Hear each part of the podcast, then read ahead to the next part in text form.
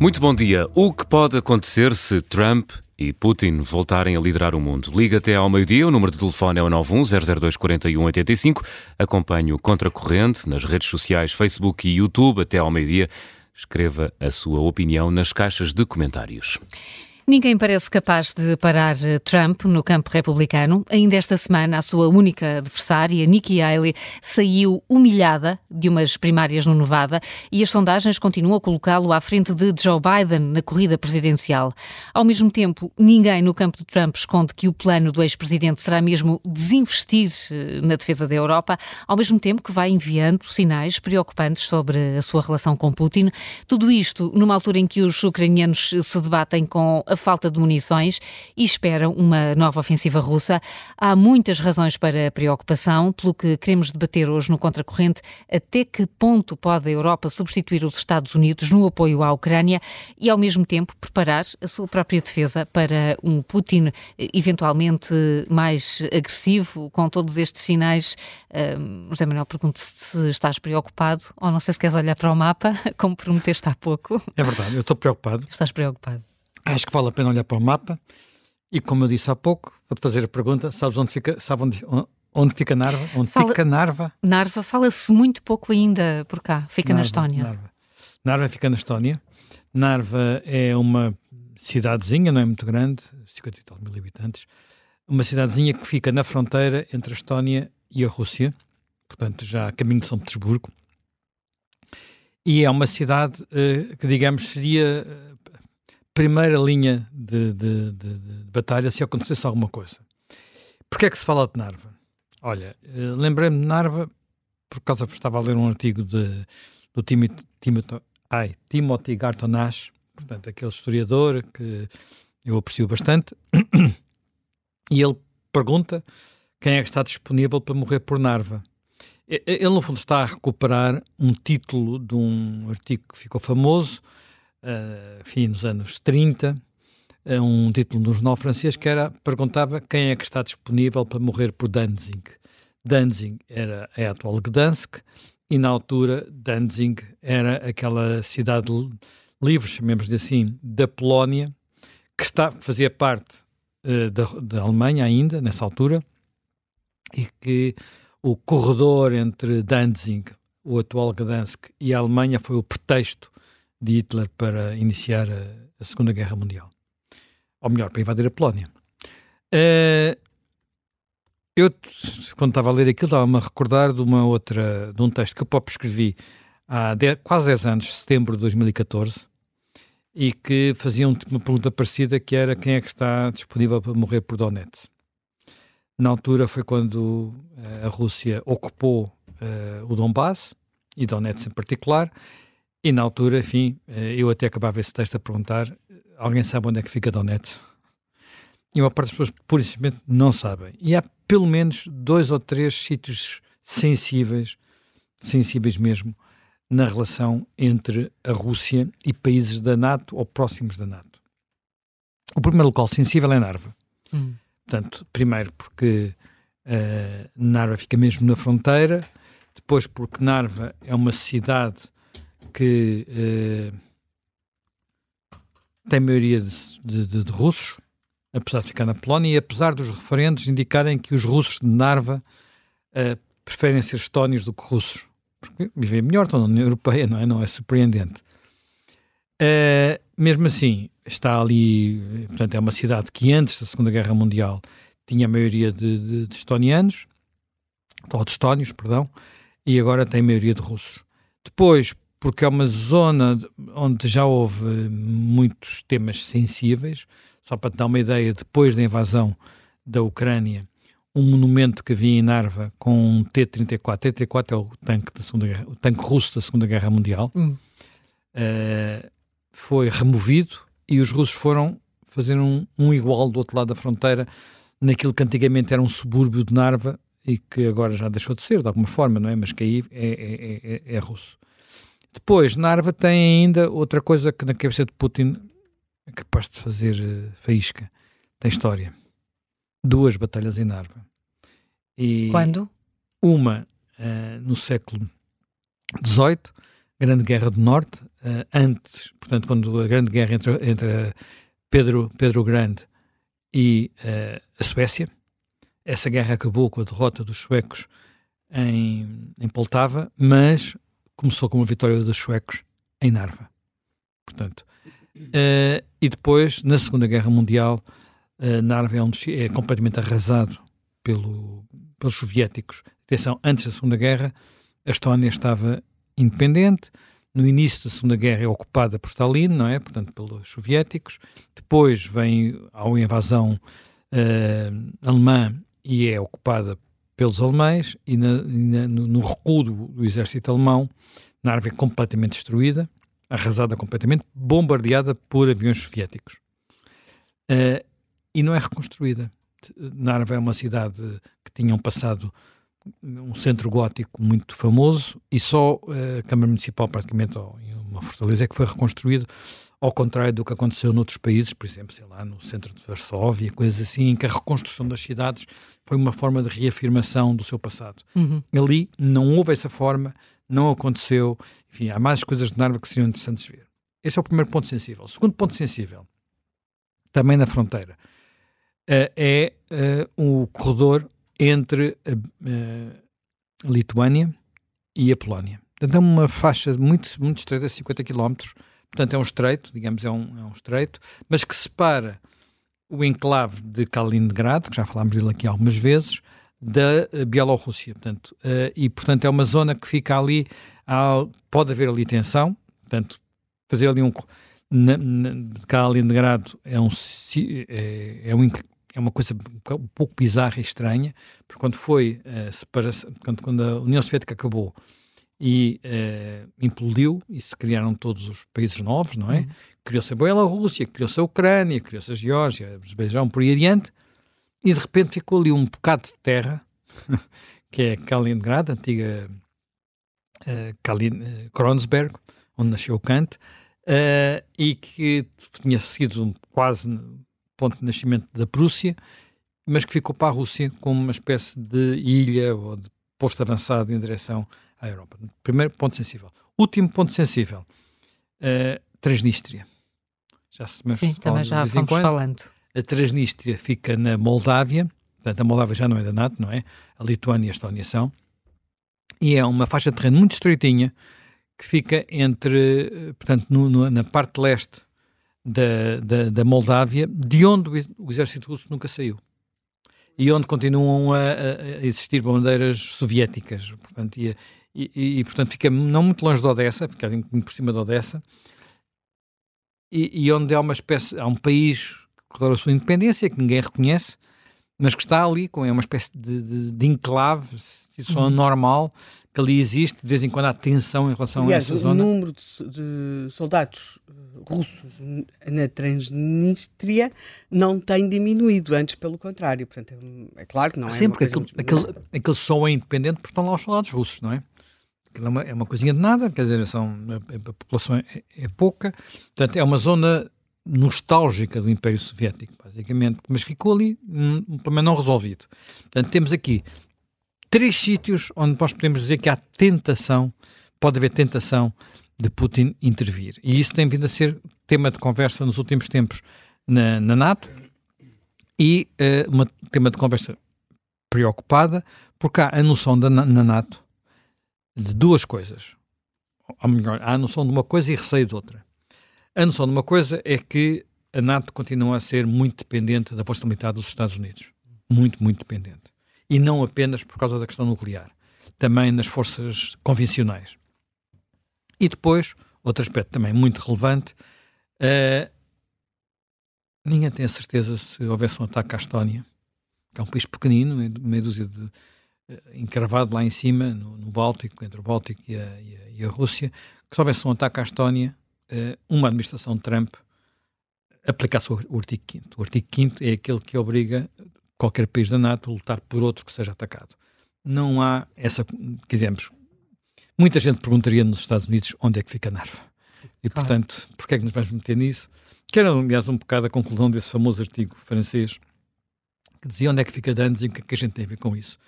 Felizmente, os franceses acabaram por dar o seu apoio à Polónia e, portanto, não permitiram que aquilo continuasse de apaziguamento em apaziguamento até um desastre maior do que aquele, do que, aquele que foi.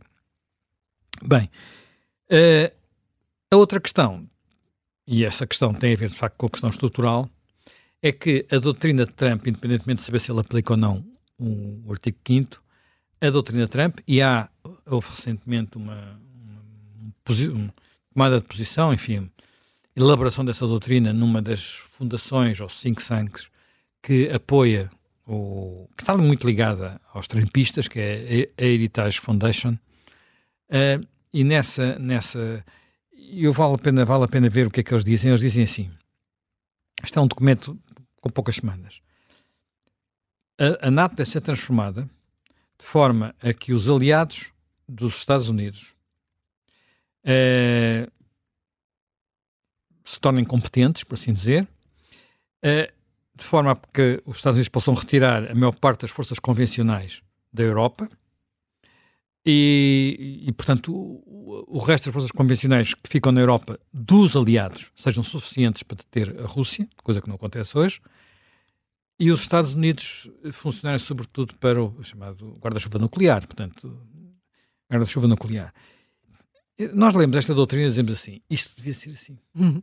Na verdade, isto devia ser assim. Mas nós não nos habituámos a isso. Uhum. Quer dizer, não há nenhuma razão para uh, eh, 80 anos quase, estamos a, a caminho dos 80 anos, do fim da Segunda Guerra Mundial, a NATO depender dos Estados Unidos. Quer dizer, a economia europeia tem a dimensão, em muitos aspectos, é maior que a economia americana. Porquê é que uh, nós estamos dependentes dos Estados Unidos? Ao fazer a pergunta de outra maneira, se os Estados Unidos tivessem um grave incidente com o México na sua fronteira, nós acharíamos que íamos a correr para lá e pôr dinheiro e meios e homens e armamento? Ou com o Canadá, imaginemos, por Sim. suposto, quer dizer, inimaginável. achamos que não, até porque o desequilíbrio seria tão grande pois, mas quer dizer, eles não mas, correriam perigo. Mas, mas, mas a, questão, é a questão, essa, dizer, a questão é mesmo essa. Mas, independentemente disso, a verdade é que isso não foi tratado nunca.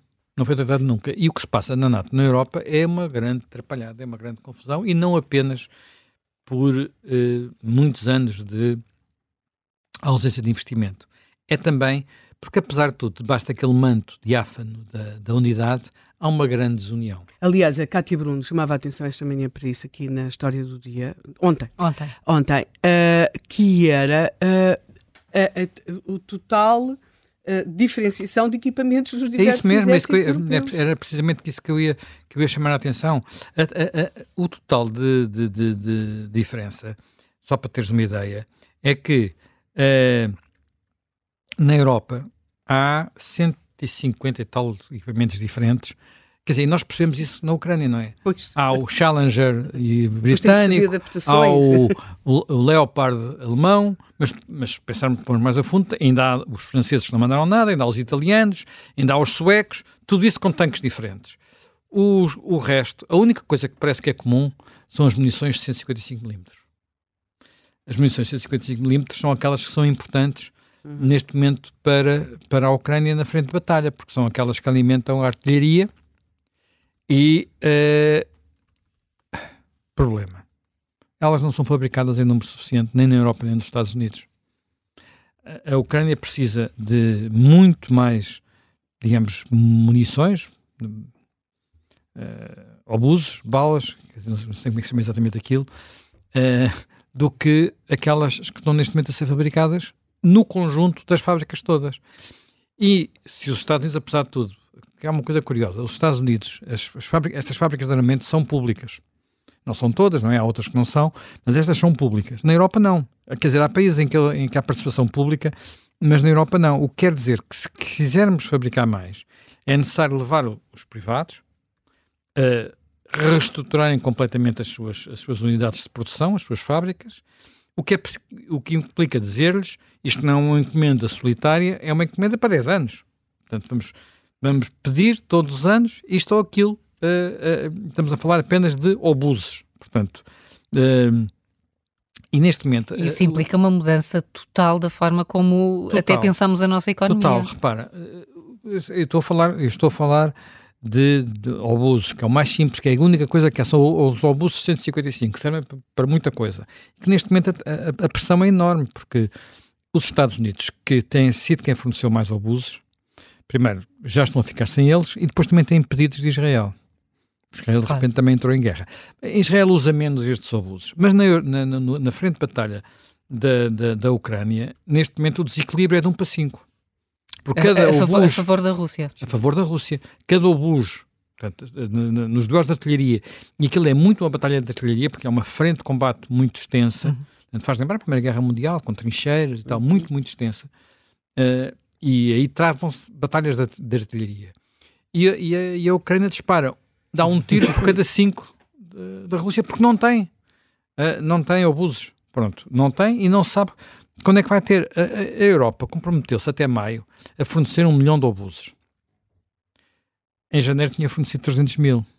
Não sei se vai conseguir fornecer os outros 700 mil que faltam até maio. Toda a gente, ninguém acredita nisso, não é? E, é curioso teres referido a questão das trincheiras, por, por, pronto, porque gosto de ler e porque, não sei, porque ele escreve bem. Estive a ler do André Bruno A Malta das Trincheiras. Ele, ele é comandante de um batalhão português na Primeira Guerra Mundial.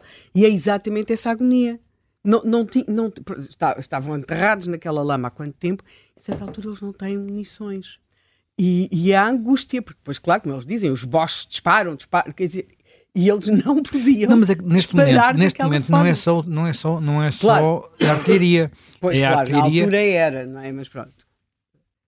É a artilharia e, é, e são mesmo outro tipo de tiros. Eu, estava a ler reportagens da frente de batalha das últimas semanas e os ucranianos dizem que quando vêm só um ou dois soldados russos eles já não disparam porque têm que poupar, poupar as balas e poupar os obusos Portanto, só quando vêm grupos maiores é que eles disparam. É evidente que isto tem-se traduzido em recuos na frente de batalha, sobretudo em Advivka e uh, Kupiansk, acho que são os dois nomes. Portanto, não são nada muito significativo, não é nada muito significativo, mas é um sinal do que pode vir aí, até porque... Até porque há uns meses, desculpa José Manuel, dizíamos o contrário, que eram os russos que não tinham equipamento, que estavam uh, mais não, limitados. Nunca no que se respeita à artilharia, quer dizer, até porque desde a partir do momento que o Putin se encontra com os com o líder norte-coreano, que a Coreia do Norte, a Coreia do Norte começou a fornecer, tanto e com, com armamento que vem da Coreia do Norte e armamento que vem do Irão, eh, uma parte dos déficits russos foram, uh, foram ultrapassados. Mas, quer dizer, os, que eu saiba, não, os F-16 ainda não chegaram, já vão, já vamos com dois anos de, de guerra, os F-16 ainda não chegaram à frente de batalha.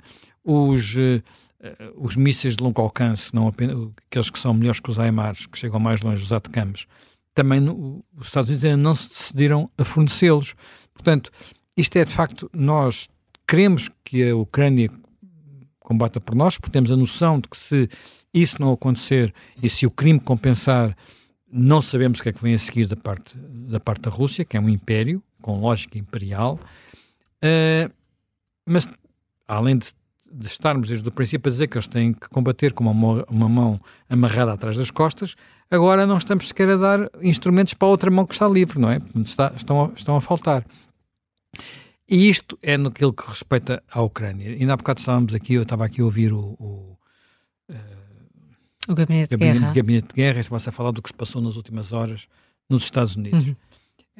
Aquilo é uma disfunção absoluta, não é? O primeiro-ministro polaco fez um tweet esta manhã uh, a dizer aos republicanos que Ronald Reagan deve estar a dar voltas na tumba. E está seguramente, não é? Mas isto, não, neste momento, a coisa é mais grave, porque os, os bloqueios não são já só do lado dos republicanos. Quer dizer, na votação de ontem no Senado, os democratas têm a maioria no Senado, portanto, podiam ter aprovado aquilo. Aliás, nós Só estávamos que, convictos que isso ia acontecer. Ia acontecer, mas houve cinco democratas que votaram contra e só quatro republicanos que votaram a favor. Portanto, não deu para passar. Não deu para passar.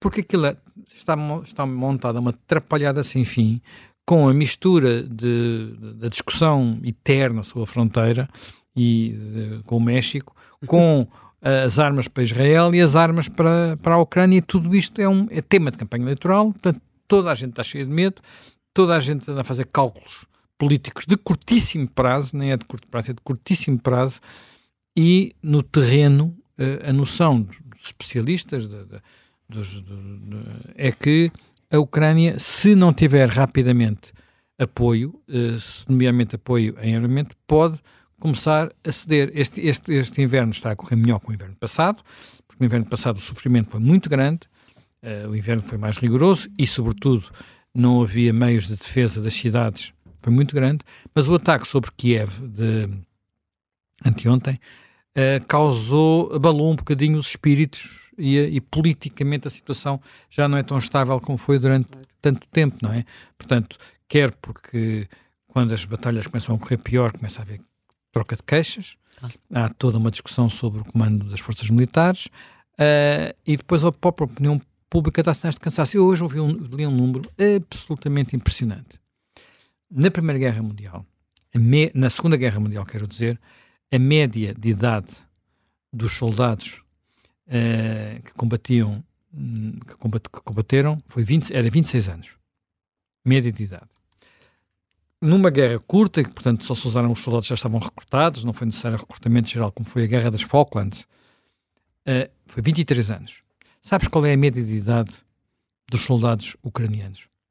Não. 43. Aliás, não, eu, uma das coisas que me fazia confusão é que quando via fotografias, eu nunca via gente nova. Quando via fotografias das trincheiras, Sim. das bunkers... Então onde é que estão os jovens? Os, aparentemente os pais preferiram ir eles combater para poupar os filhos para a reconstrução. Mas isto tem limites, como é uhum. óbvio, não é? Isto tem limites. E, portanto, esses limites estão a vir ao de cima.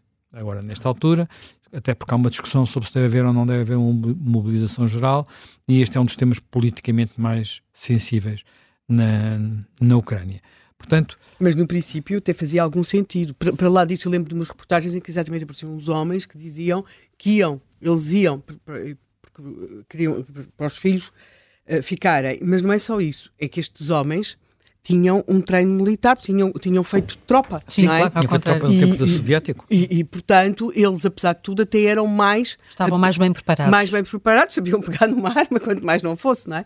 E, e portanto, nesse sentido, uh, no início até foi uma, uma opção, para lá do desejo de proteger os filhos, também o, uh, foi mais eficaz. Agora, nenhum exército, não se consegue sustentar nenhum uh, conflito Uh, com base nisto, ou seja, há uma altura em que... E com dois anos de combates. É, é muito pois, difícil. e portanto isto de facto é, é, é difícil. E, e, como eu dizia no princípio, a Europa começou a dar mais atenção a estes temas, mas tem aqui alguns problemas que são complicados. Olhando para, o, para, para os números deste, da, da, dos gastos em defesa e usando o critério que é percentagem do produto nacional bruto, da riqueza nacional, quando a guerra começou, só a Grécia é que estava bem acima da tal fasquia dos 2%. Só a Grécia. Agora já há vários, não é? Quer dizer, havia uns ali no limite, no limiar, a Polónia, a Lituânia, o, o, Reino Unido, não é? Mas agora já são muitos, não é? A Polónia, é, o crescimento do orçamento militar da hum. Polónia foi muito, muito, muito significativo, o mais significativo de todos. A Grécia, curiosamente, até desceu. Uh, a Grécia está mais preocupada com os turcos do que com, com a Ucrânia. Mas os outros, quando a gente olha para leste, a Lituânia, a, a Estónia, a Finlândia, a Roménia, a Hungria, todos aqueles que ficam perto, aumentaram substancialmente o, seu, o, seu, o seu investimento na defesa. Mas a maior parte dos países uh, continua bem longe dos 2%. E alguns desceram. Portugal desceu. Portugal desceu. E, eu, e os números de Portugal são um bocadinho falsificados. Comentem da GNR. Portanto, portanto, são um pouco falsificados. Mas Portugal desceu. Uh, Itália desceu. Portanto, há aqui de facto uma situação muito, muito particular. E depois há outra coisa, que é assim, nós, que é o problema, o problema nuclear, não é? Na Europa só há dois países que têm, que têm armas nucleares. O Reino Unido e a, e a França. Com o Reino Unido, uh, apesar do Reino Unido já não estar na União Europeia, mas estar na NATO, com o Reino Unido nós sabemos que há coordenação de esforços com os Estados Unidos. A doutrina francesa neste momento não é clara. Eles tiraram o comando das armas nucleares da NATO, aqui há, no tempo do de Gaulle, portanto aquelas manias do de Gaulle, e nunca, isso nunca foi clarificado. E a hipótese... As manias do de Gaulle são o estado de alma da França, Zé o problema é esse. Ah bem, mas... C'est la grandeur quando não há grandeur. Portanto, já não há Napoleão, já não há... E, e França está mas com problemas domésticos. Imensos. Está com que... problemas domésticos, porque, eh, enfim, eu já estou, quero acabar, porque, enfim, falei agora do problema nuclear, que não está resolvido, Macron não foi claro ainda sobre como é que se colocava a, a, a sua force frappe, como eles chamam, uh, debaixo do guarda-chuva global da, da NATO. A hipótese, que é um, seria um grande tabu a ser ultrapassado, de a Alemanha também entrar para este clube, enfim, muitos problemas aqui, muitos problemas. Se eu largar do clube nuclear, que é uma coisa que ninguém quer fazer, ninguém quer permitir, uh, do ponto de vista, faria sentido, porque a Alemanha tem. Há de facto aqui uma evolução importante uh, no, no, no, investimento militar da Alemanha, que sempre foi muito, muito diminuto, mas cresceu e não está longe daquilo que, que o chanceler Scholz prometeu quando foi a invasão da Ucrânia, muito longe disso.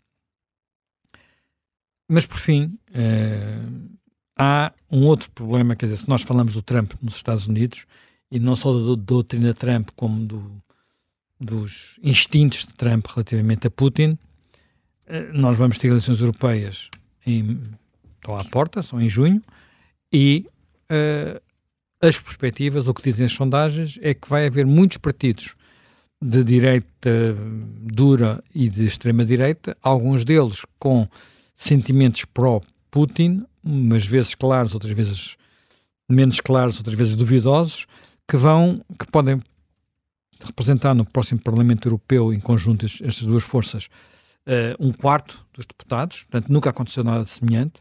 O segundo grupo europeu pode ser o grupo da senhora Meloni, portanto, a senhora Meloni sobre a Rússia não tem problemas. Pelo contrário, tem tido posições corretas e duras. Portanto, não é, aí não há, não há, não há, não tem havido problemas. Enfim, houve umas frases que ela disse que fica um problema em que ela foi apanhada, mas que não é, que era, um, era, era uma questão de realismo, não era uma Sim, questão de doutrina. É, mas na, na, na, na, Áustria pode ganhar um partido, ganhar o partido FPO, portanto, uh, que tem claramente posições pró-Putin. A Alemanha, a AFD, não é pró-Putin, mas não quer gastar dinheiro. A Hungria é o que é, a Eslováquia aí é um partido de esquerda socialista que é pró-Rússia, que está já no poder. Portanto, há aqui um cenário europeu onde aquilo que até o momento era muito o isolamento da, das posições húngaras pode de repente tornar-se uma espécie de, de epidemia e também aqui isto ser conquistado por dentro, por assim dizer, eh, ou bloqueado por dentro. Ou bloqueado a própria França, não é? Porque a Quer dizer, mas a França, Pen, a França do ponto de vista da eleição europeia, da eleição francesa ainda, vai, ainda falta algum tempo. Embora a Le Pen uns dias diz uma coisa, outros dias diz outra. Uh, ela, para ela, a Crimeia é russa, mas depois tem condenado muito as, eh, as ações do Putin. Agora, a possibilidade dela ser a próxima Presidente de França parece-me parece estarem crescendo neste sim. momento, não é? Sim, e provavelmente vão ganhar, eh, nem em França, ganhar ah, as eleições europeias pois, isso... e, portanto, fortalecer o grupo. Há outros grupos que vêm de França, o, Zemmour, o partido do Zemmour, o, o partido da Marion, da Marion Marechal, portanto, a sobrinha dela também. Portanto, vamos ver, isto é de facto um cenário complicado e preocupante. E por isso, olha, vão ver ao mapa onde é que fica Narva porque se calhar um dia vamos falar mais dessa, dessa cidade que eu, devo dizer, não conheço. Já estive em Tallinn, na Estónia, nunca estive em Narva, tenho pena. Eh, até porque algumas fotografias que espreitei, eh, apesar do centro não estar reconstruído, como dizes, são Sim, bem tem, bonitas, tem, um lago, tem uma um lago, magia. Tem, também na beira de um lago. Exatamente, é um foi essas que eu vi. Parece bonito. Muito bem, muito bem. Vamos eh, registar este, este nome, colocar este nome no mapa. Orlando Samães é coordenador da licenciatura em Ciência Política e Relações Internacionais do Instituto de Estudos Políticos da Católica. Bom dia, Orlando Samães. Obrigada por se juntar mais uma vez a nós quando olhamos para, para a questão ucraniana e aqui já com, com este desenho do que pode ser uh, a Europa depois das, das europeias de junho, do que podem ser os Estados Unidos depois das presidenciais de novembro. Tudo isto pode uh, uh, definitivamente desequilibrar a relação de forças entre a Ucrânia e a Rússia? Muito bom dia, muito obrigado pelo convite. De facto, temos muitas razões para estar preocupados. Uh, e, e, no fundo, quer dizer, a, vossa pergunta hoje eh, captura aqui, interliga muitos uhum. assuntos é que temos que ver quais ao mesmo tempo, não é?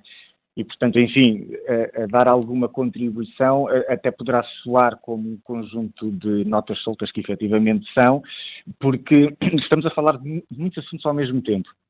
Talvez por, de facto, aqui a, a, paz, que deveria ser, enfim, o nosso principal objetivo, eh, também pode estar no, no, cruzamento aqui de um conjunto de conceitos, de ideias que deveríamos voltar a falar. Eh, um deles, o que nos preocupa e que também ajuda a lançar este programa, é a questão da democracia.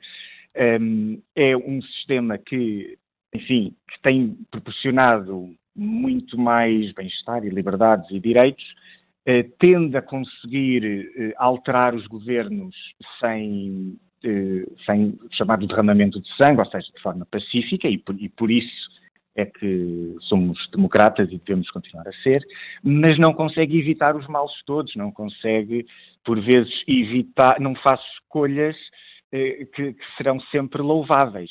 Eh, e, e, creio que aqui é que reside alguma da questão, ou seja, a, a democracia poderia eh, nem sempre consegue servir de melhor filtro a alguns dos candidatos que possam aparecer, nem às leituras que esses candidatos fazem, nomeadamente de questões externas. Portanto, nós sempre pensámos que muito da política externa poderia ser mais previsível e mais de longo prazo em cada país, Uhum. mas o que é facto é que, enfim, atores diferentes, lideranças diferentes nos países vão poder alterar políticas externas e isso pode nos deixar aqui numa situação de eh, alguma preocupação, porque de facto descuramos ao longo de muitos anos, neste caso a nossa própria defesa, eh, a europeia, mas mesmo as das nações da Europa, e sempre acreditamos que os Estados Unidos estaria presente, o que em parte também, enfim, faz parte de um sistema global que também tinha sido, eh, em parte, inspirado por algumas das ideias dos Estados Unidos e, como tal, eh, também não, não era assim tão grave. Um, ainda assim, eu acho que, e já foi lembrado aqui, o, o desinvestimento, o facto de, em percentagem do PIB, estarmos, alocarmos muito pouco dos nossos esforços à defesa, é interessante se pensarmos que a defesa é precisamente aquele bem ou aquele serviço que tem mais características daquilo que os economistas chamam bem público. Ou seja, podemos claramente ter discussões sobre eh, até que ponto é que são os Estados que devem estar sempre associados à defesa, mas existe um consenso muito alargado de que só os Estados conseguem fornecer eh, eficazmente defesa, eh, enquanto que outros bens públicos estão sujeitos a uma discussão política muito interessante, nos, nos quais as opiniões enfim, podem ser muito diversas e podemos grimir opiniões sobre a saúde ou a educação e, por vezes, eh, achar que poderemos ter, encontrar melhores formas de lidar com os atuais problemas, com vários tipos de políticas, que aliás estão agora precisamente em debate.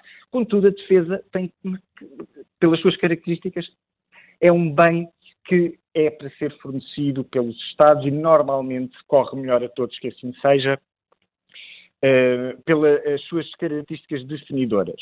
Aliás, uma boa parte dos nossos problemas de segurança atualmente até se prende com uma certa, eu diria, dissolução do Estado enquanto agente da guerra, porque aquilo que temos andado a falar até são grupos terroristas que não são Estado, e mesmo quando são Estados como a Rússia, no fundo, alimentam um conjunto de empresas que atuam em, em que atuam em seu nome e que, portanto, nem sequer, uh, portanto, temos neste momento um quadro apenas só de Estados e até creio que se tivéssemos, provavelmente teríamos melhores condições de, de, de paz.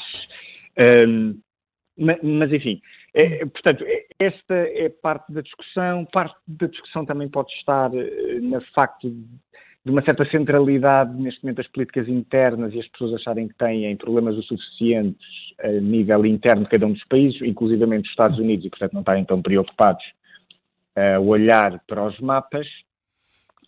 Uh, mas eu também diria que olhar para os mapas e olhar para a história também pode não ser aqui sempre a melhor ideia, porque um, os mapas já são adaptações muito imperfeitas das divisões entre as nações, entre os povos, entre até os povos que ainda não têm nação.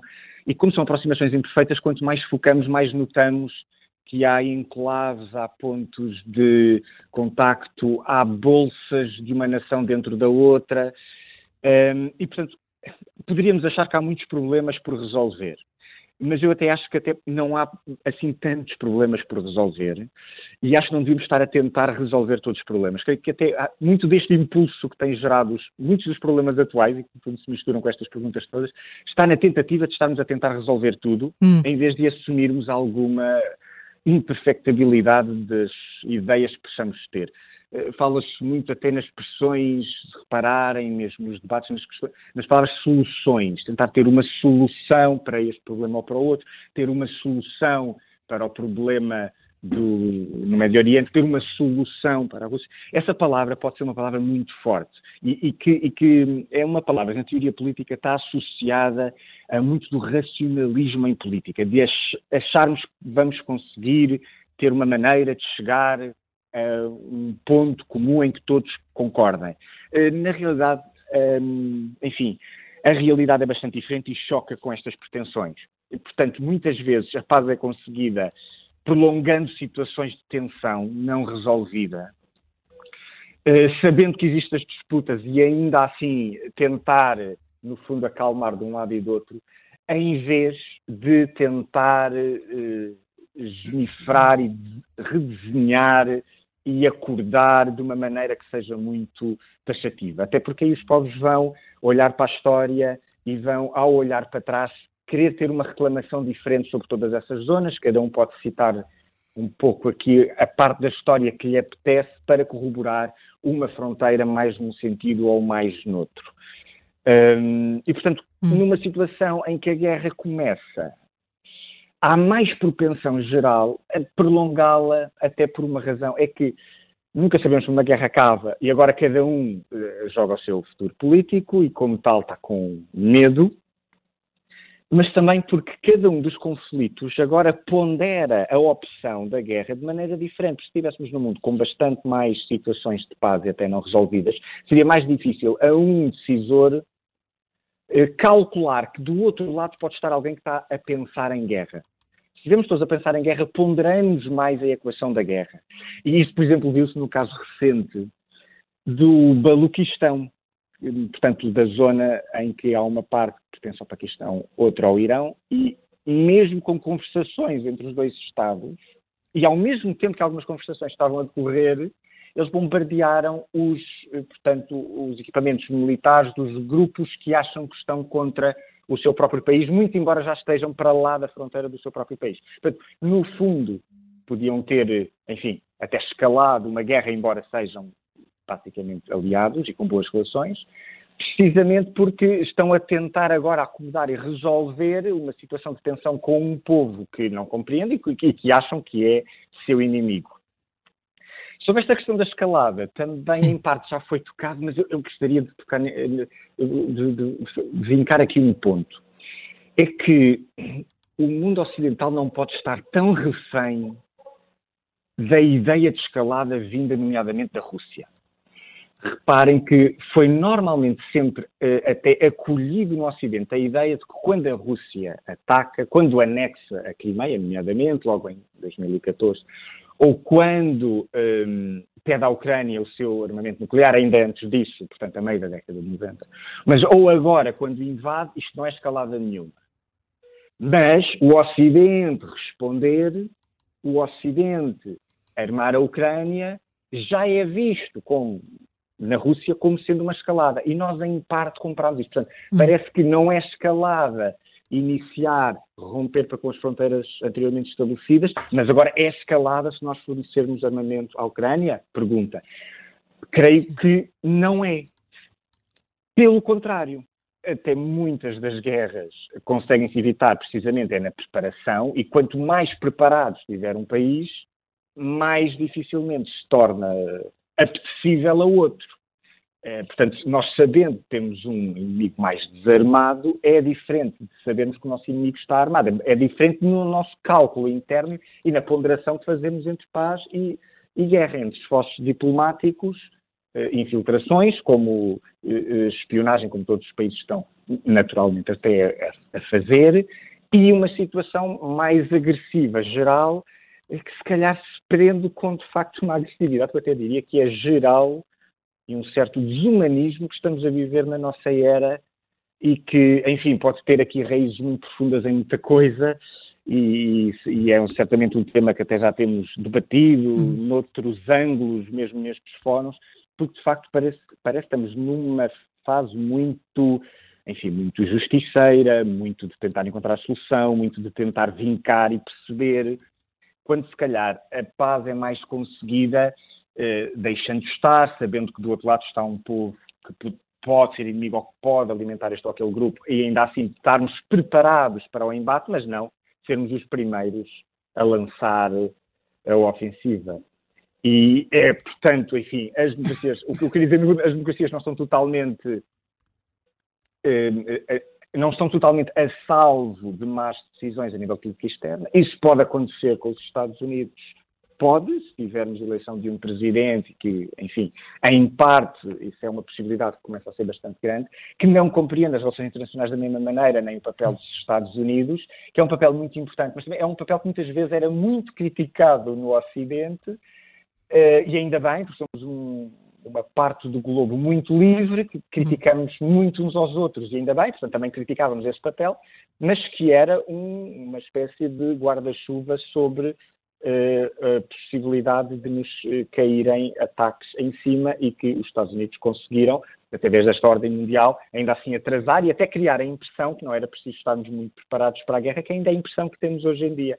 Nós, ao longo da história, já tivemos muitas vezes, nomeadamente em Portugal, muitos, muitos, muitos soldados em percentagem da população.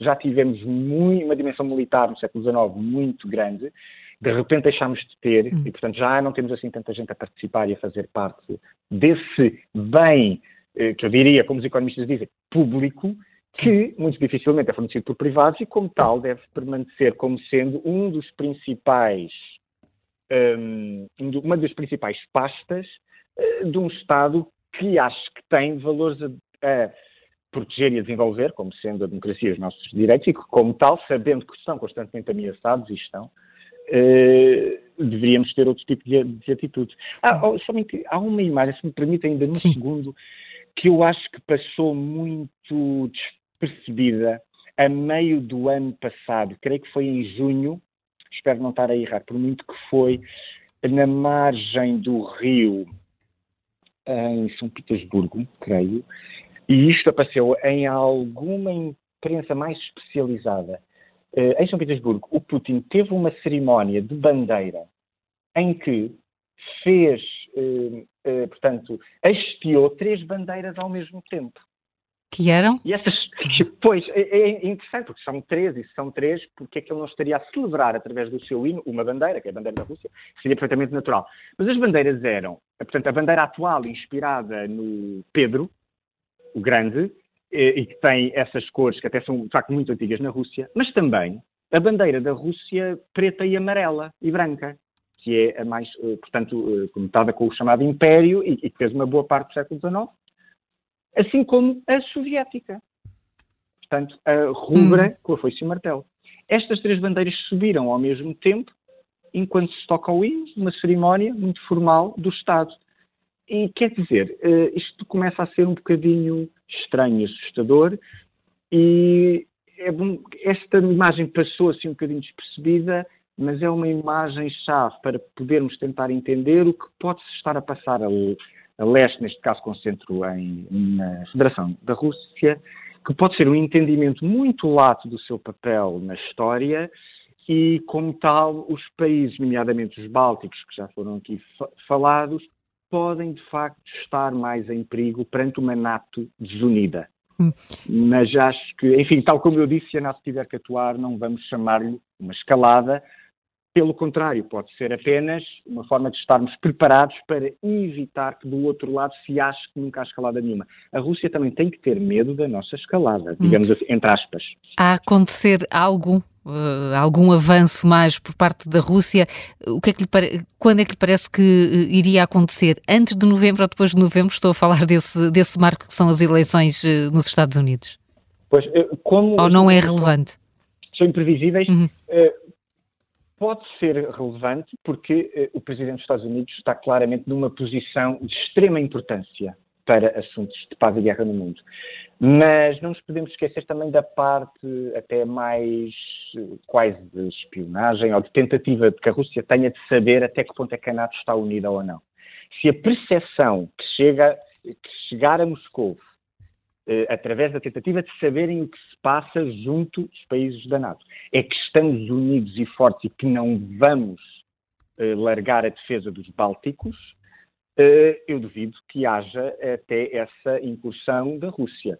Se houver a percepção de que, bom, começamos aqui a duvidar da NATO e do facto destes 30, 31, praticamente 31, 32, um deles já só falta uma dimensão protocolar quase para entrar, não é? E, portanto, se acharmos que estes mais de 30 estão devidamente unidos, eu duvido um bocadinho. Hum. A Rússia atacou uma Ucrânia que tinha ehm, destituído de armamento ehm, nuclear uns anos antes, ou seja, primeiro enfraqueceu.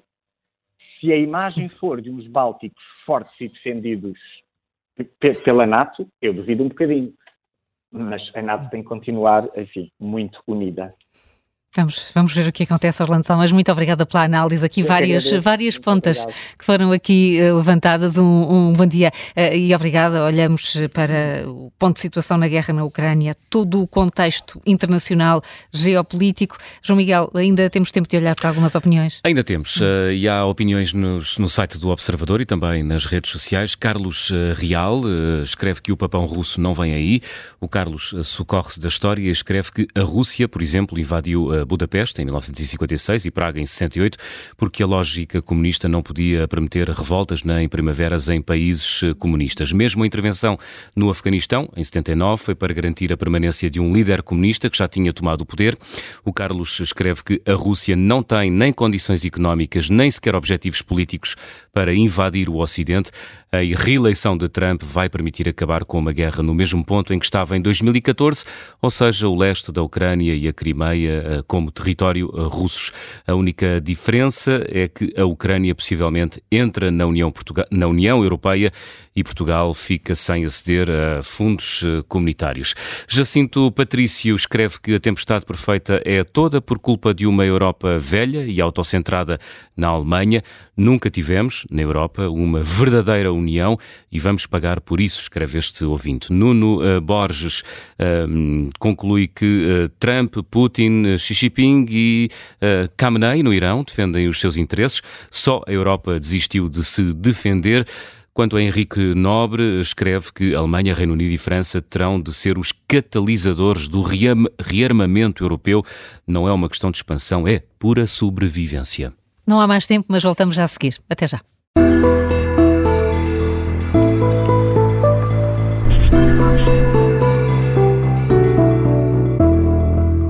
Está no ar a segunda parte do Contracorrente. Vem aí uma tempestade perfeita. Trump mais Putin. Será que vem? Ligue até ao meio-dia. O número de telefone é o 91 002 41 85. Helena Matos, vamos ter um ano muito difícil à espera que os norte-americanos decidam o próximo presidente. É para lá que estamos a olhar. Quer dizer, o, pró o, próprio facto de nós estarmos dependentes eh, da eleição do presidente norte-americano para conseguirmos assegurar a nossa defesa na Europa já é um problema. Dá muito conta eh, de como nós criamos as dificuldades em que estamos. Quer dizer, isso parece-me ser evidente. Uh, e, e fulanizar no Trump não adianta. Porque assim, isto é algo para que diferentes administrações de diferentes ou republicanos ou democráticos, que é o que acontece nos Estados Unidos, nos têm vindo a alertar há muito tempo, não é? Uh, porque uh, é muito difícil, e eu acredito que seja mesmo muito difícil, a, um, a uma administração norte-americana, seja ela mais ou menos exuberante, justificar perante o povo americano porque é que eles hão de custear de forma material e, e, e, com, e com o esforço dos seus militares e com o risco dos seus jovens a defesa dos europeus que beneficiam de um Estado social, que têm um padrão de vida, que volta e meia ainda se põem com aquelas coisas. Do, do... Agora já ninguém diz fora NATO, nem americanos daqui para fora, agora não é. Uh, venham, paguem, quer dizer, matem, façam, façam aquilo que nós não queremos fazer, não é? Por, é, é, é difícil eleitoralmente sustentar isto Quer dizer, eu, há bocado eu, falei aqui eu, inversamente, imagine-se agora, eles têm sempre problemas na fronteira com o México, imaginem que as coisas complicavam muito e vamos nós para o México, não é? Para, para a fronteira, quer dizer, não, não é passível, não é passível. Um dos problemas exatamente da Europa é esta. Um, para ser uma potência, para ser respeitado no mundo, tem de se investir em segurança. Mais a mais, porque é uma ironia, mas os Estados Unidos, de facto, o Zé Manuel dizia isso aqui, dizer, não faz sentido, dizer, os Estados Unidos nunca serão atacados pelo México, nem, nem pelo Canadá, mas a Europa, sim, está numa zona do mundo em que hum, a insegurança é muito mais, uh, eu não estou a falar de, de invasões, não é? Mas, uh, mas em, em, em, que a questão da segurança se coloca com, com uma urgência e, e, em, e, com um enquadramento que não é o dos Estados Unidos. Portanto, isso ainda, eh, eu penso eu, que será mais difícil de explicar junto do eleitorado norte-americano, porque de facto é um, é um, é um, é um absurdo, é, um, é uma irresponsabilidade europeia, é um egoísmo europeu. Logo, uh, as administrações norte-americanas têm vindo, com, na minha opinião, com larga razão, e porque são, é uma democracia, as pessoas votam, não é? A tentar explicar aos europeus que têm mesmo de tratar deste assunto e, e, de se envolver mais neste assunto. Como é óbvio, o facto dos Estados Unidos serem, resta uma potência, ou serem a potência imperial ainda neste momento, leva a que o esforço que fazem uh, seja ou tenha de ser significativo e não estamos aqui com e não estarem com contas de, assim de, de, de, de tostão. Mas os Estados Unidos, por, por isso mesmo, têm também grandes preocupações com outras partes do mundo. Eu acho mesmo que as pessoas têm de recuperar os, os mapas. É muito importante olhar para mapas. Quando se olha para os mapas, percebe-se muita coisa.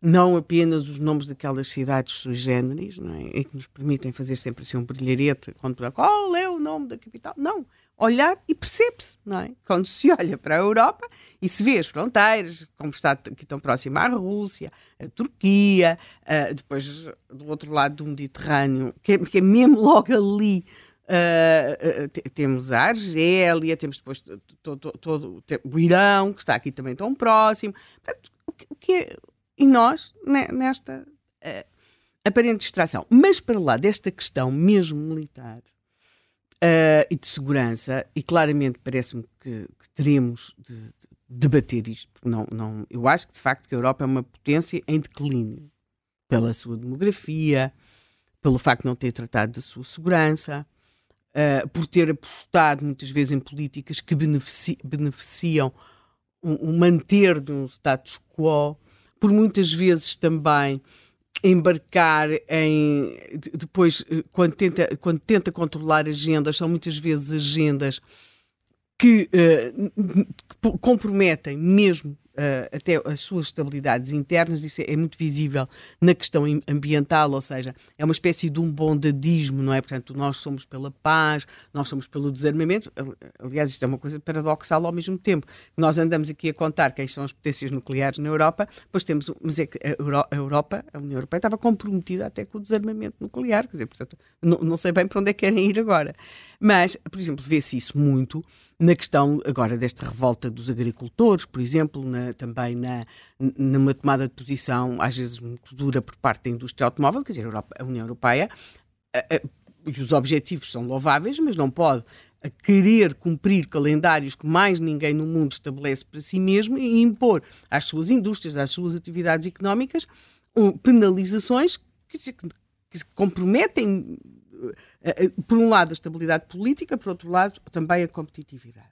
Mas para lá disso, e dessa parte militar, eu penso que aqui todos os nossos convidados falarão disso, e o Zé Manuel com mais propriedade que eu, acho que há um lado da Rússia que é muito evidente, a Rússia de Putin neste momento, e que é a, a, o causar e o cavalgar e o potenciar todos os conflitos internos da União Europeia em países da União Europeia.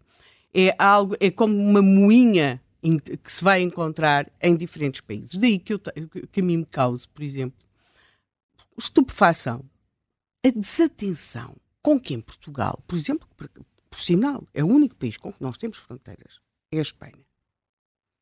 A desatenção, mas mesmo noutros países têm notado isto, há, ao facto, neste momento, o Estado espanhol ter uma investigação aberta uh, sobre o papel da Rússia no, no, no, uh, no apoio ao nacionalismo catalão, e nomeadamente nos acontecimentos de 8 de outubro de 2017. Onde houve... Com Puigdemont. Ainda com, ainda com Puigdemont. E depois, como é que Puigdemont e as pessoas que saíram de Espanha naquela altura, eles foram, viveram na Europa, conseguiram circular, conseguiram comer, conseguiram viver, conseguiram pagar infraestruturas. Quem? Quem? De onde é que veio o apoio? Neste momento, o Estado espanhol tem uma investigação aberta. Uh, algumas das pessoas que foram já ouvidas confirmaram um, reuniões. Uh, nessas reuniões, uh, o, o, o, que é que, o, que é que, o que é que foi negociado? Uh, os enviados de Putin terão assegurado que assegu forneciam recursos económicos e militares à Catalunha, uma vez que esta se tornasse independente, portanto, se esta de facto, se, se o processo de independência fosse levado a cabo com sucesso, portanto, Putin assegurava ali aquilo que, que, estava em causa, que eram os meios económicos e os meios militares. Uh, em, em, contrapartida, eu estou só a falar daquilo que foi uh, declarado perante juiz em Espanha, do que é que tinha sido negociado. Uh, os russos, o que, é que, o que, é que, estavam a pedir? Tinha algo a ver com criptomoedas, uma aprovação de legislação sobre criptomoedas, o silêncio da Catalunha também perante a repressão interna russa, não é? E, claro, o desmembrar de um, de um Estado do, do, do, da União Europeia, que é, que é a Espanha. Ora, isto que já de si é muito grave, torna-se mais grave quando nós sabemos que neste momento em Espanha há todo um conflito para conseguir, para que Sánchez consiga governar, que passa por, cons por conseguir que, que, este caso morra, este caso judicial, chamado caso Volor.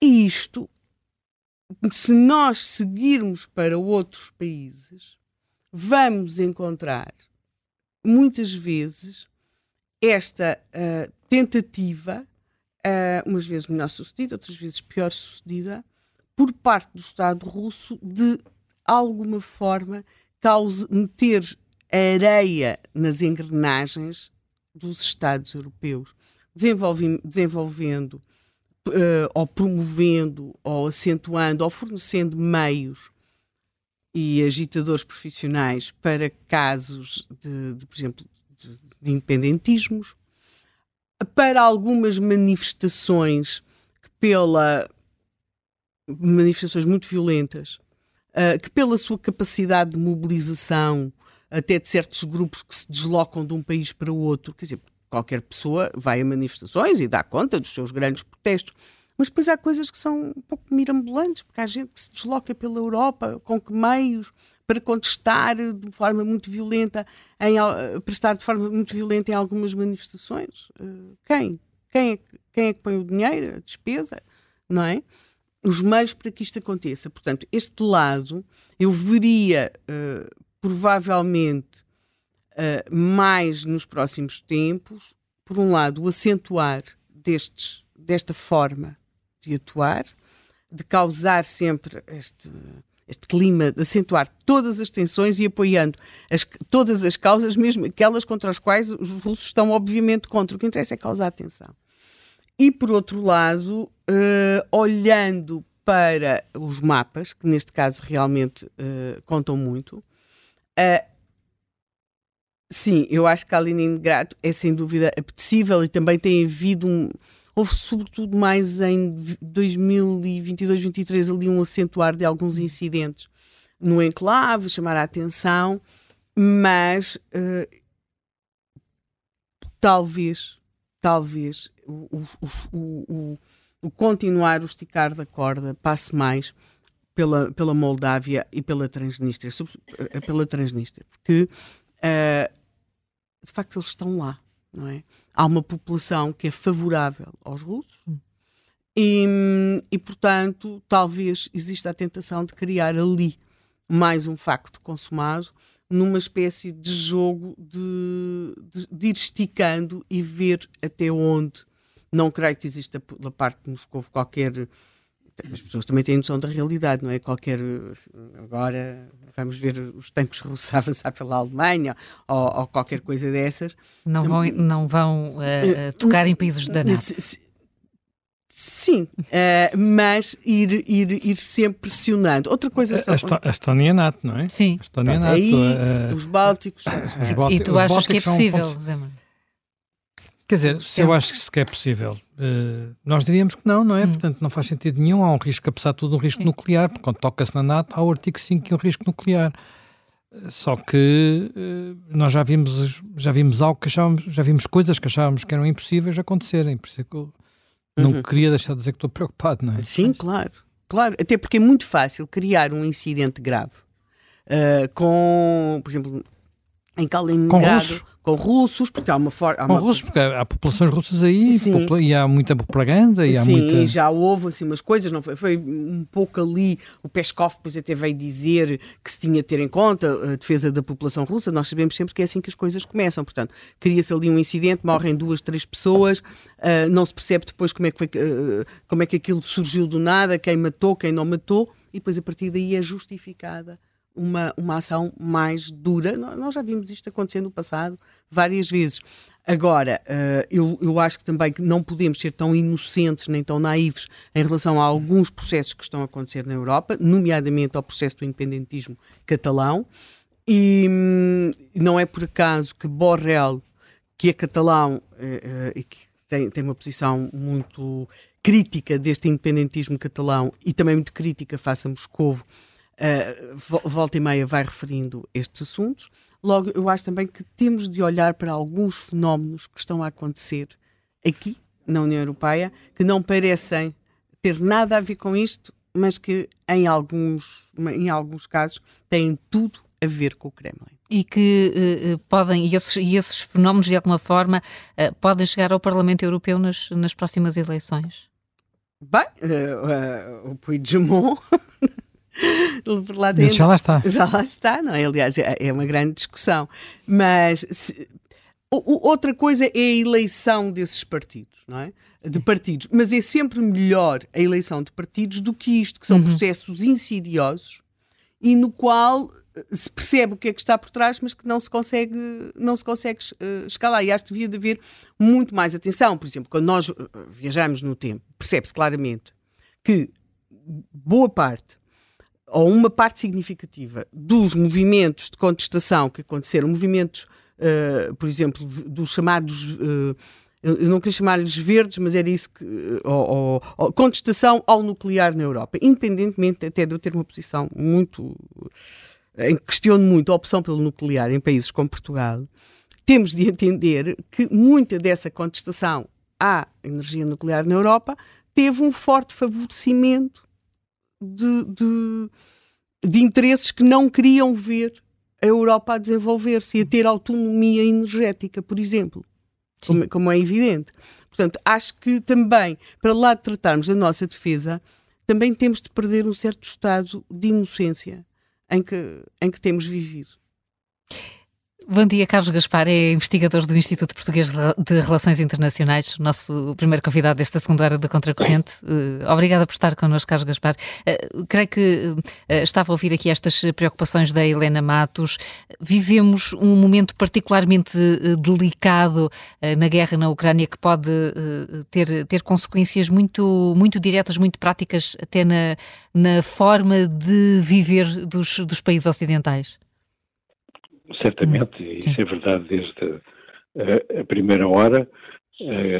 A invasão russa da Ucrânia marcou uma viragem histórica, é a primeira guerra de alta intensidade na Europa desde 1945. Houve a ilusão uh, nos Estados Unidos, em Portugal e em Moscou uh, e em Pequim de que uh, a guerra se ia resolver rapidamente. Dois anos depois, ou quase dois anos depois, ninguém seriamente pode uhum.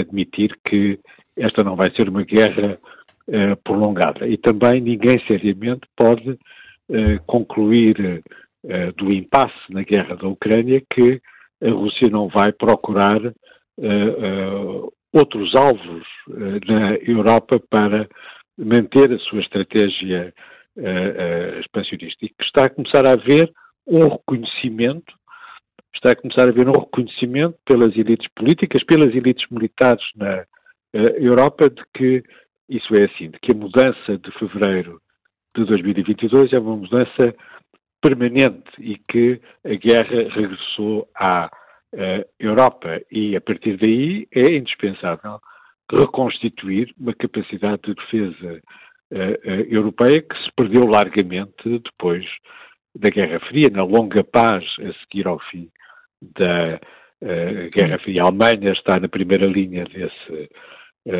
desse esforço, está a tentar disciplinar, arrastar, mobilizar os parceiros europeus para o maior apoio a todos os níveis, incluindo militar, à, à, à Ucrânia, está mesmo está mesmo uh, uh, uh, a insistir, a pressionar os Estados Unidos pela primeira vez desde 1979.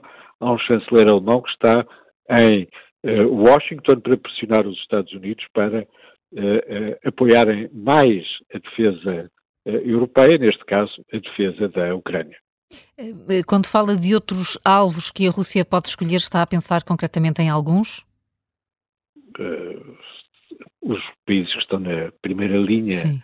e que têm fronteira com a, a, Rússia são, obviamente, aqueles que estão mais expostos e mais uh, vulneráveis. Mais uma vez, a Alemanha uh, é o primeiro Estado europeu a manter uh, permanentemente tropas estacionadas na Lituânia. É importante que isso seja assim também na Letónia e na Estónia, eventualmente também uh, nos países do uh, Mar Negro.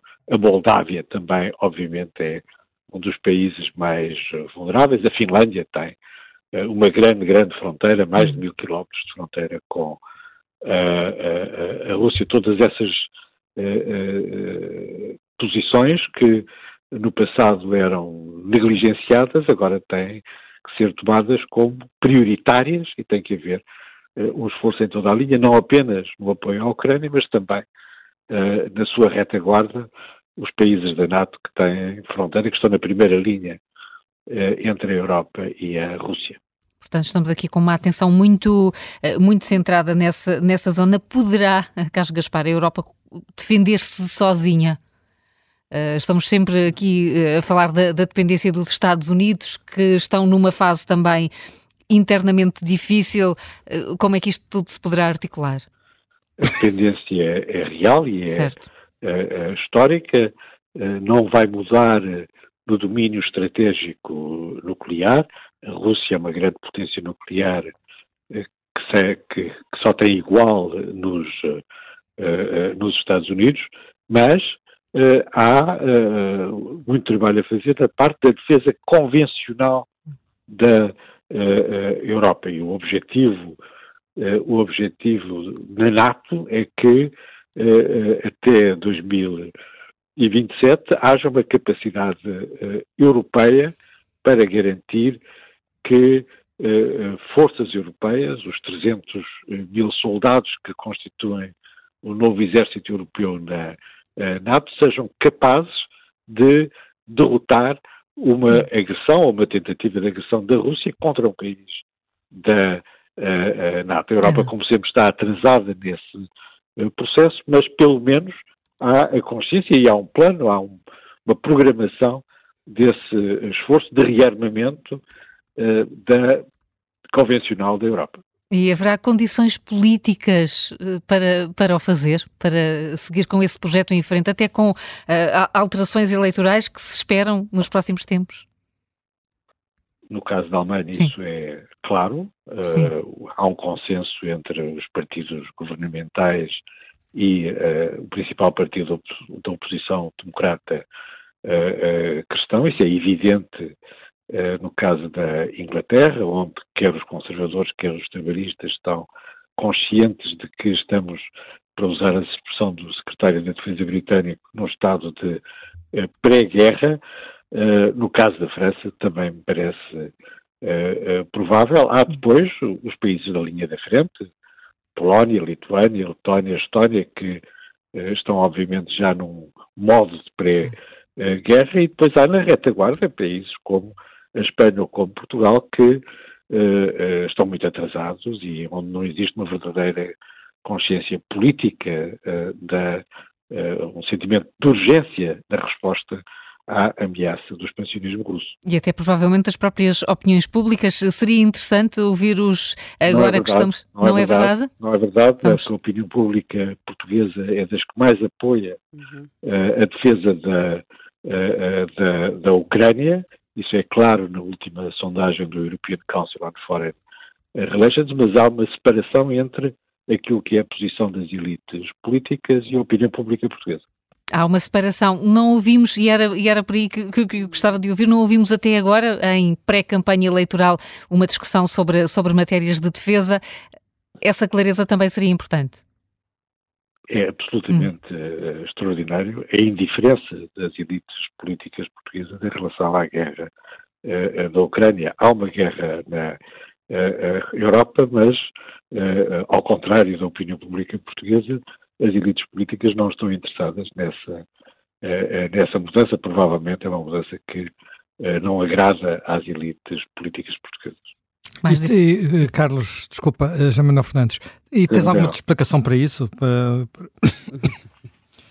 para, para, essa indiferença, para, para aquilo que tu dizes, não agrada? Não agrada porquê? Não, não agrada, com certeza, a necessidade de rever prioridades, de inverter uma, um longo ciclo de desvalorização das Forças Armadas portuguesas, um longo ciclo de redução dos orçamentos da defesa uh, em, em, em, em, Portugal e, e, também, e também alguns traços de neutralismo que aparecem frequentemente no discurso político eh, em, eh, Portugal, a ideia de que eh, aquilo que se passa na Ucrânia não tem nada a ver com Portugal, que Portugal é um país que não tem inimigos. Portugal é um país que pertence à Aliança Ocidental, que pertence à União Europeia e os inimigos da Aliança Ocidental, os inimigos da União Europeia são os inimigos de Portugal e é preciso, é preciso, e isso cabe às elites políticas, fazer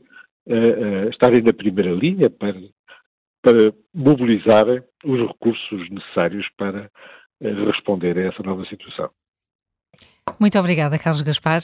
Agradeço ter vindo ao, ao Contracorrente. Desejo-lhe um bom dia e cumprimento já o nosso ouvinte Alfredo Vicente. Uh, Ouve-nos da Amadora, está reformado. Bom dia. Doutor, bom dia. Bom dia, Alfredo Vicente. Bom dia, melhor. Queria cumprimentar todo todas as pessoas aí. Eu gosto muito de ouvir a Sra. José Manuel Fernandes, a senhora, e a, e a dona Helena Matos em especial. Obrigada. E, e, em relação, já agora, se posso então dar a minha opinião. É isso em relação, mesmo. À, não era bem este assunto que eu queria, mas é este que está em é este que estão a falar e também gostava de pronunciar sobre isto. Eu tenho uma opinião que tudo isto que está a acontecer é porque na, na Europa não há um líder.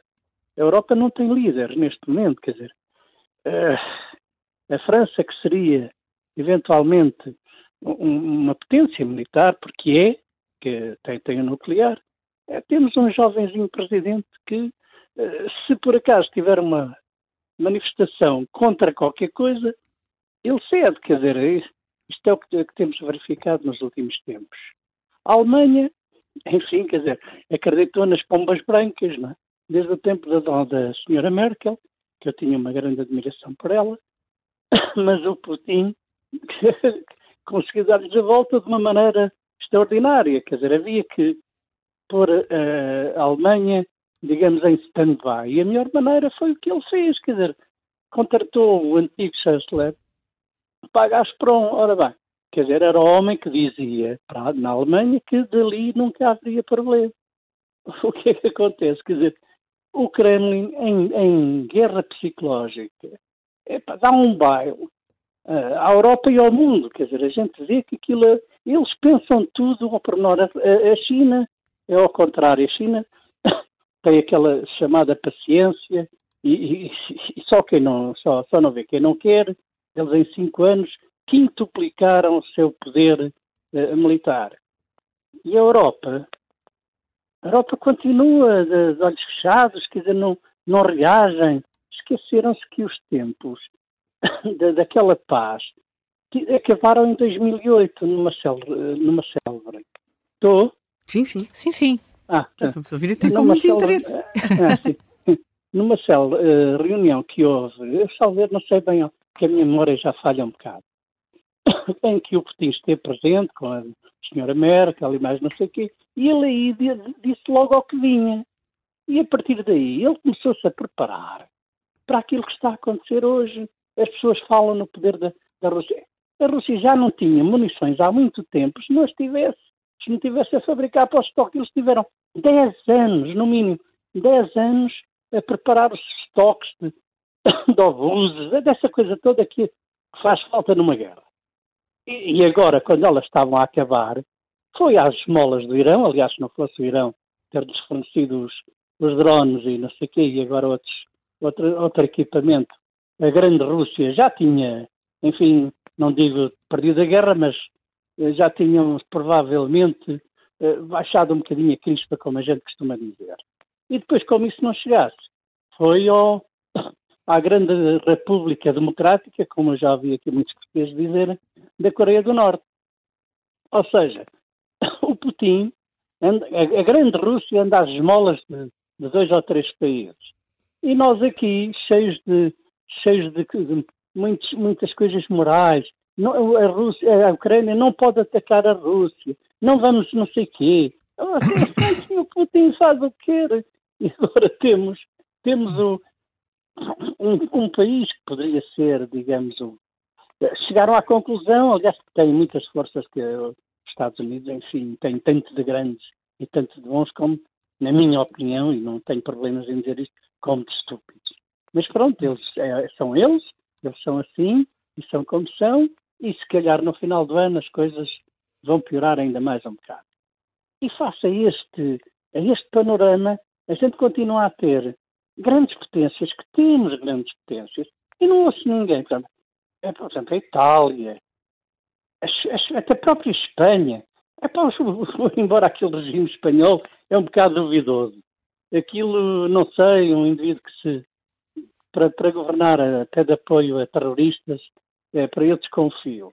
Mas pronto, quer dizer, mas não vejo ninguém a dizer que tem, tem que levar isto a sério. Nós aqui em Portugal, pronto, eu ainda sou do tempo, de, tenho 72 anos, vou fazer 73, eu sou do tempo da guerra das colónias, sei o que é que era Portugal e sei o que é Portugal hoje. Se vier um, um navio qualquer, ou se vier alguém qualquer aqui de, no oceano, aqui na, numa rota internacional, entra aqui, faz, faz o que quiser aqui de Portugal. Portugal não tem meios de defender. E não vejo ninguém a pensar nisso, a falar ao menos.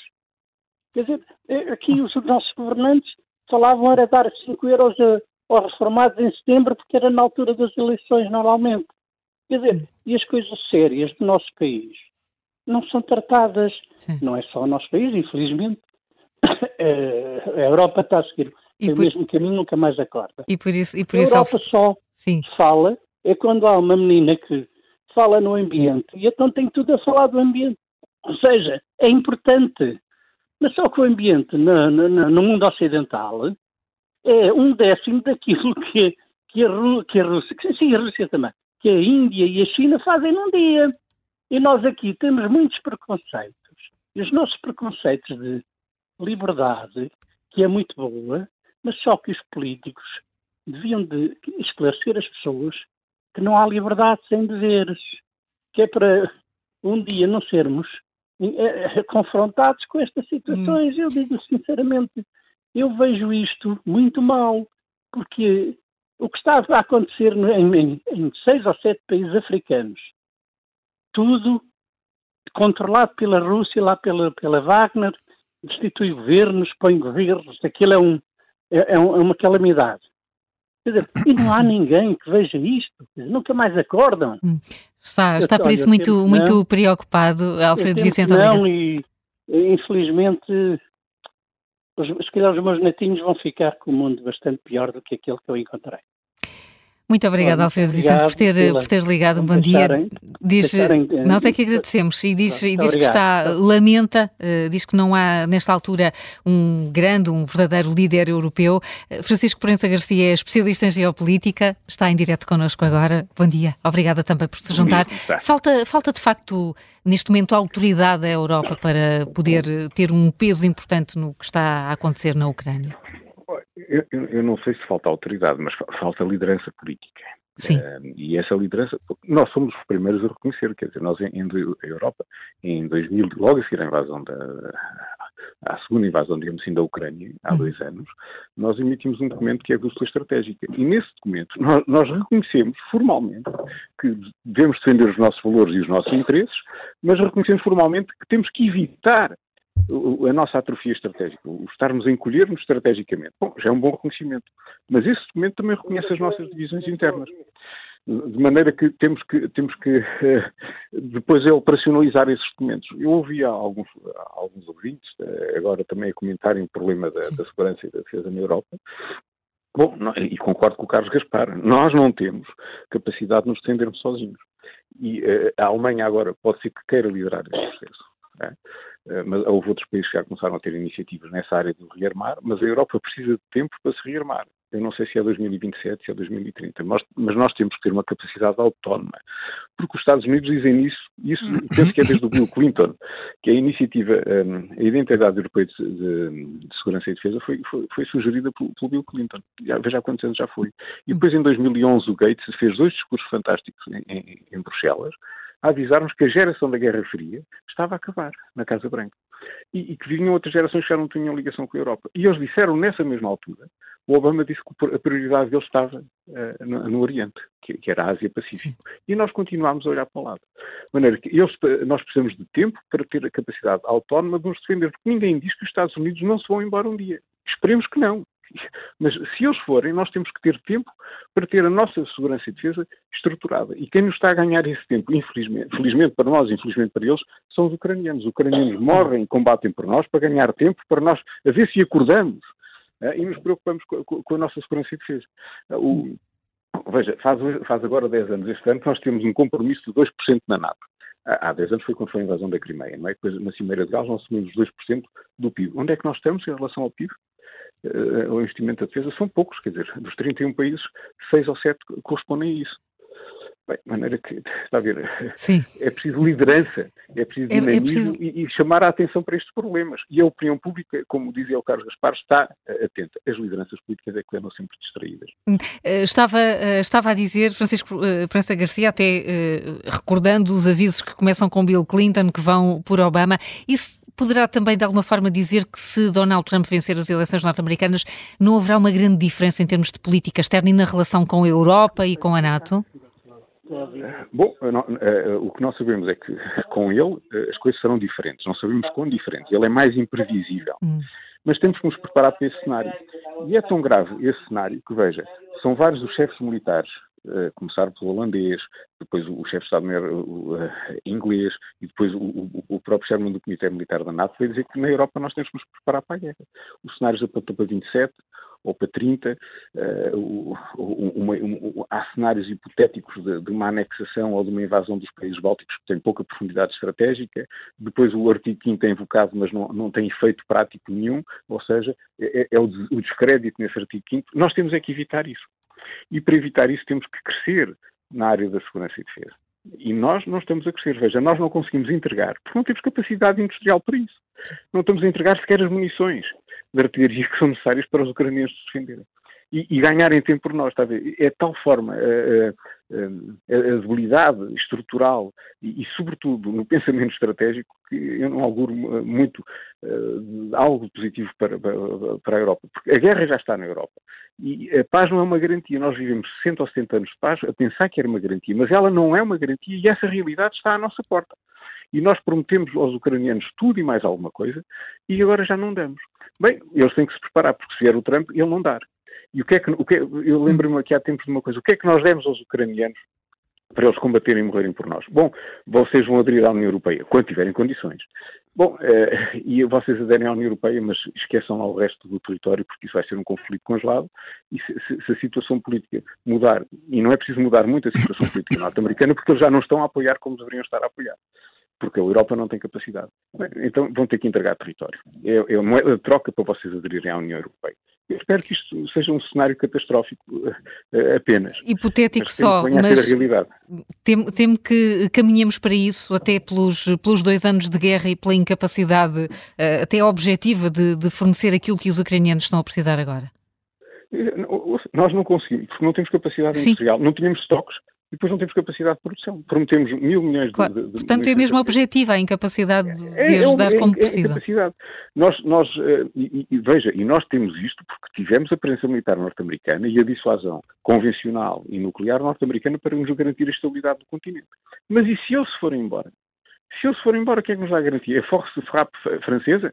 Bom, são meia dúzia de armas nucleares comparadas com, com, com, com as ucranianas, eh, com, com, as russas.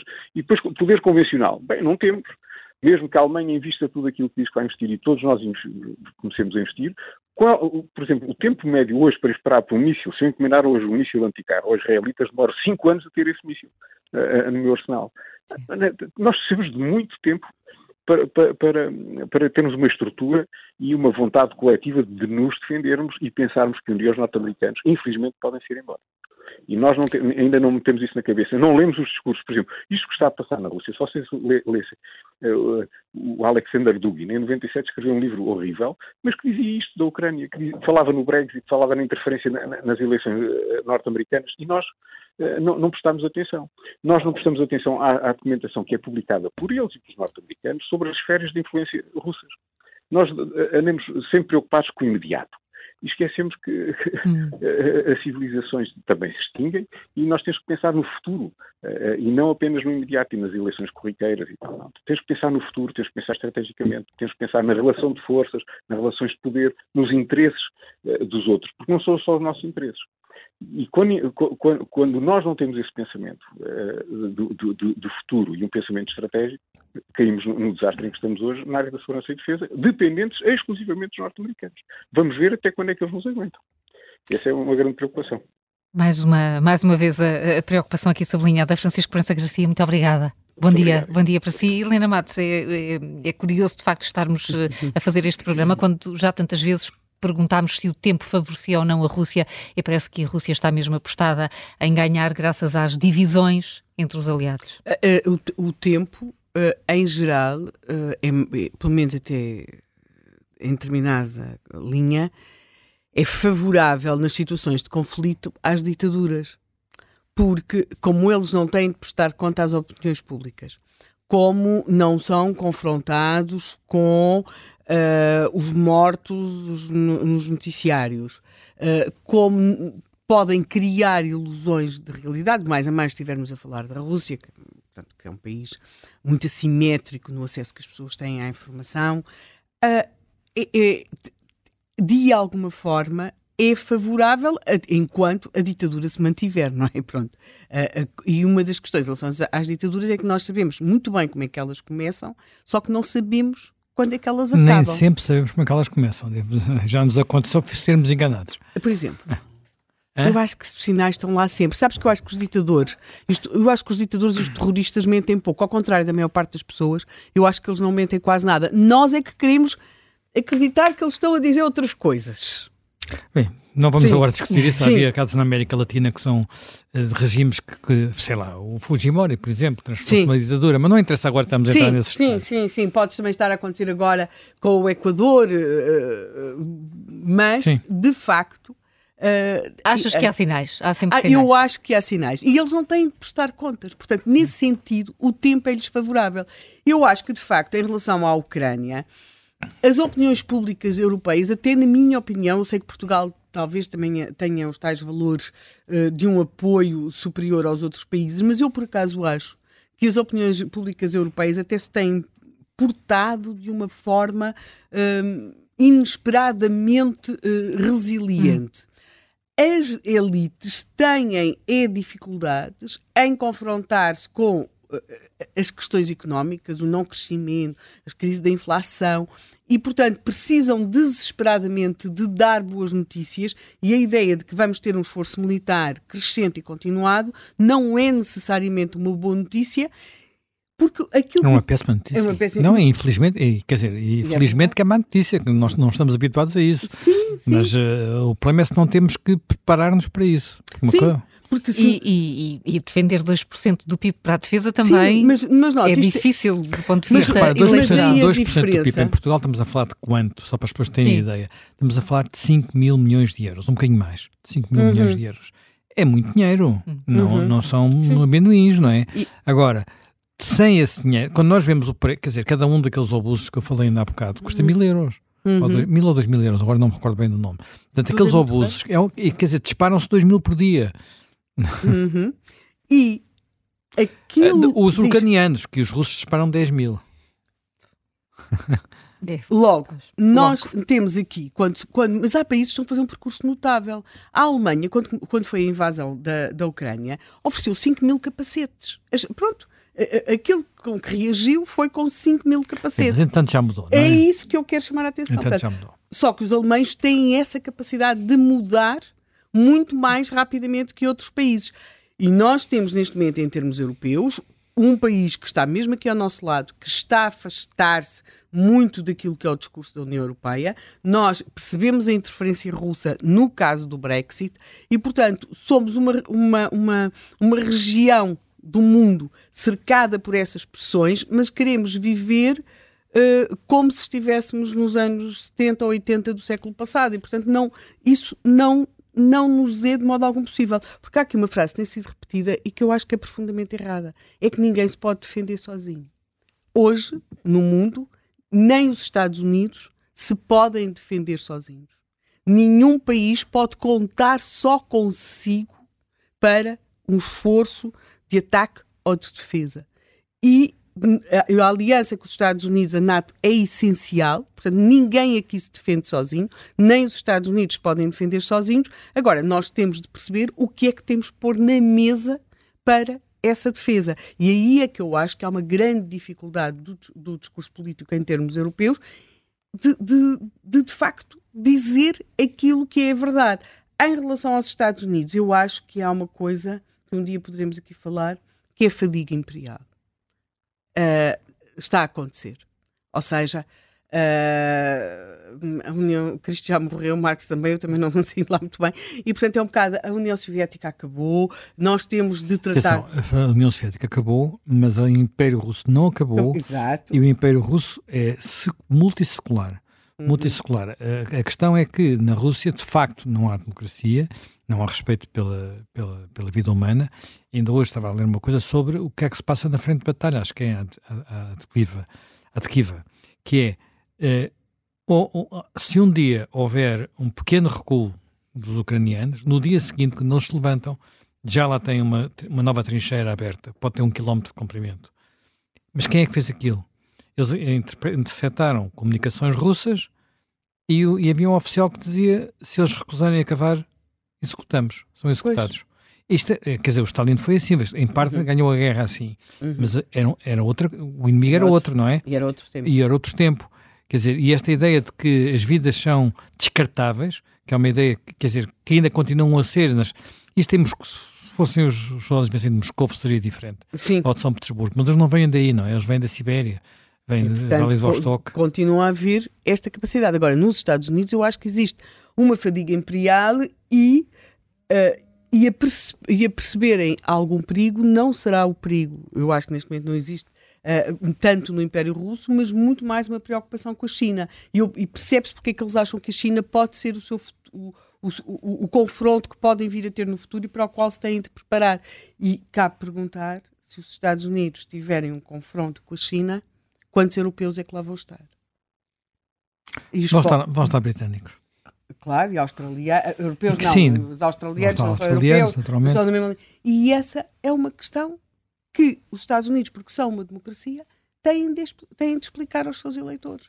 Portanto, há aqui, de facto, um, um desfazamento entre o discurso político na Europa e a, e a nossa realidade. Quer dizer, nós está demonstrado que somos capazes de nos adaptar muito depressa. Se houver sentido de urgência e depois capacidade política para o ir, para o ir dizendo. Uhum. Porque a transformação energética da Europa nos últimos anos foi muito mais rápida do que toda a gente dizia. Toda. Toda. Quer dizer, as previsões económicas para, para, da própria indústria alemã eram absolutamente apocalípticas. E aconteceu. Porque tinha que ser, teve que ser. Quer dizer, quando nós fomos para casa na, na, na pandemia, enfim, ao, por medo, por ordem, agora não interessa, fomos. E, e fomos ao ponto, de repente, a vida selvagem ter voltado às nossas cidades. Eh, porque, como costuma dizer, aquilo que tem que ser tem muita força, não é? Mas para isso é preciso as tais lideranças políticas que ouvimos aqui. Pois, e desse ponto de vista é muito fortes. aflitivo aquilo que estavas até a chamar a atenção há pouco, que é, ainda não se ouviu em nenhum dos debates, eh, pelo menos aqueles que eu segui. Nem justiça, por exemplo. Uh, sim, mas a justiça eu sei que as pessoas... Uh, uh, Fala-se de corrupção e acha-se que se fala de justiça. Mas aqui não é nada, aqui não é nada, é zero absoluto, não é nenhuma referência a esse assunto. Enfim, podemos dizer, não houve poucos debates com o Paulo Raimundo presente. Mas não é só o Paulo Raimundo, não é? As coisas não são só com o Paulo Raimundo. E uma conversa sobre estes temas é uma conversa complicada, porque não é uma conversa para fazer promessas. Mas a disponibilidade na Europa para esse tipo de mudanças, ou pelo menos para as nossas elites, se reparares, isso viu-se muito no caso da pandemia, é muito mais para discursos muito uh, emotivos de bem e de mal, não é? De pecado. Sim, mas aqui pode dizer bem e mal, de não é? pecado e redenção a guerra é uma coisa muito mais complicada e, e, portanto, eu acho que eh, estamos disponíveis para isso, estamos disponíveis para nos fechar em casa, mas uma coisa é estar disponível para nos, para, para nos fecharmos em casa ou para combatermos uma coisa que nos aparece como um inferno, uh, no sentido... Oh, Helena, vê como, vê como, uh, como do ponto de vista da, da a gente pode agora pode discutir outra, outras coisas, mas do ponto de vista da vontade de combater, tudo mudou em Israel depois é, do 7 de outubro. Quer dizer, porque, porque é houve um choque brutal. Mas é completamente Pronto. Diferente. Não, é completamente à partida era diferente, mas não era tão diferente já assim. Mas, para, era, mas à, à partida era para diferente, onde sabemos é que podem fugir os israelitas? Está é, bem, mas lá, é mas não, não foi fechar? só isso. Não foi só isso, porque isso também já era assim antes. Sim. Aquilo que, que, que, mudou foi a noção de que o horror não desapareceu, está ali. Sim. A ideia de que se pode conviver com uh, uh, o assassino da porta ao lado, ou com o potencial assassino da porta ao lado, uh, e com organizações que promovem isso, não é, afinal não é possível, quer dizer, que eles não, não chega a dar-lhes, tentar que eles tenham alguma evolução económica para ficarem pacíficos, que é uma, uma ilusão que se vive uhum. muito uh, por aqui.